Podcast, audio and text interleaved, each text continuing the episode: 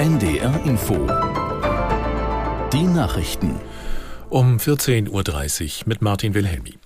In Deutschland wird das offizielle Ziel von 400.000 neuen Wohnungen in diesem Jahr noch deutlicher verfehlt als schon im vergangenen Jahr. Das hat Bundesbauministerin Geiwitz einen Tag vor einem Gipfel zum Wohnungsbau eingeräumt. Aus der NDR Nachrichtenredaktion Peter Eichenberg. Die Bauanträge seien massiv eingebrochen, sagte Geiwitz. Deshalb stellten Bund und Länder in den kommenden Jahren insgesamt 45 Milliarden Euro für den sozialen Wohnungsbau zur Verfügung. Das ist zu wenig für die IG Bauen Agrar Umwelt, die ihre Forderung nach einem 50 Milliarden Euro schweren Konjunkturprogramm erneuerte. Der Städte- und Gemeindebund will darüber hinaus, dass die Planungs- und Genehmigungsverfahren verkürzt und die Baukosten begrenzt werden. Der Spitzenverband der Wohnungswirtschaft und der Eigentümerverband Haus und Grund wollen dem Baugipfel morgen fernbleiben. Es sei kein greifbares positives Ergebnis zu erwarten, so ihre Begründung. In der Migrationsdebatte hat SPD-Chef Klingbeil vor Scheinlösungen gewarnt. Er weigere sich so zu tun, als gäbe es die eine Zaubermaßnahme, sagte der 45-Jährige der Bildzeitung der Bild am Sonntag.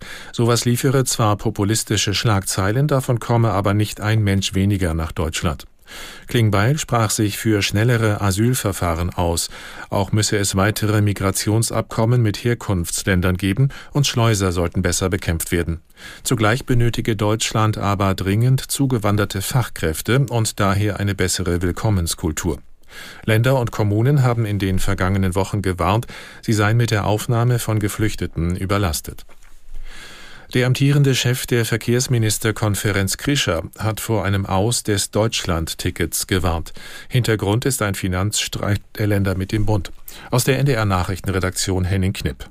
Der Ressortchef in Nordrhein-Westfalen sagte, wenn für die weitere Finanzierung nicht sehr zeitnah eine Lösung gefunden werde, dann sei das erfolgreiche Ticketmodell ganz schnell wieder Geschichte. Bund und Länder geben für das Deutschland-Ticket bis 2025 jeweils 1,5 Milliarden Euro. In diesem Jahr werden auch mögliche Mehrkosten zwischen beiden Seiten geteilt. Ab dem kommenden Jahr ist jedoch offen, wer dafür aufkommt. Krischer sagte, eine alleinige Kostenübernahme lehnten die Länder ab. Auch eine Preiserhöhung oder eine Verringerung des Angebots seien keine keine Lösung. Krischer kündigte für Donnerstag eine digitale Sondersitzung der Verkehrsminister an.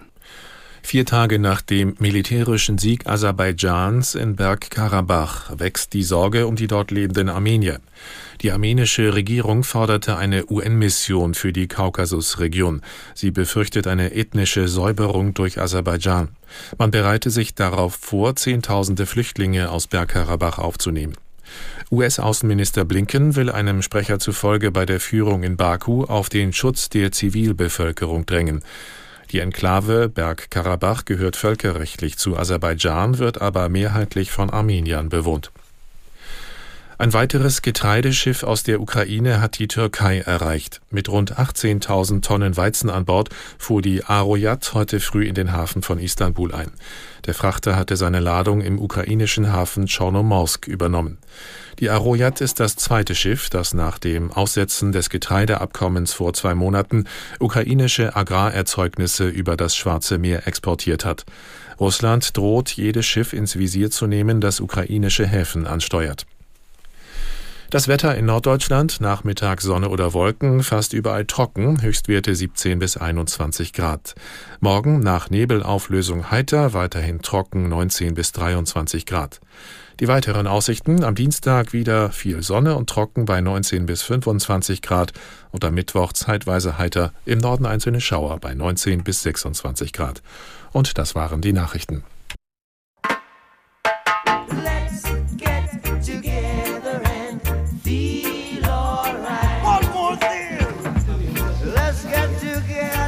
Yeah, so the city of Amsterdam has put up the ambition to become a donut city, which basically means happy people on a livable planet. Glückliche Menschen auf einem lebenswerten, gesunden Planeten. Das ist das Ziel der sogenannten Donutökonomie. Und Amsterdam ist die erste Stadt weltweit, die eine Donutstadt werden will.